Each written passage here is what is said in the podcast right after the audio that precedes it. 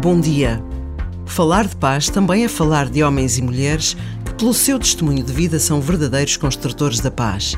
São Francisco de Assis, de quem hoje se celebra a sua memória, é um destes homens, com uma vida inteiramente entregue aos mais pobres e à construção da paz.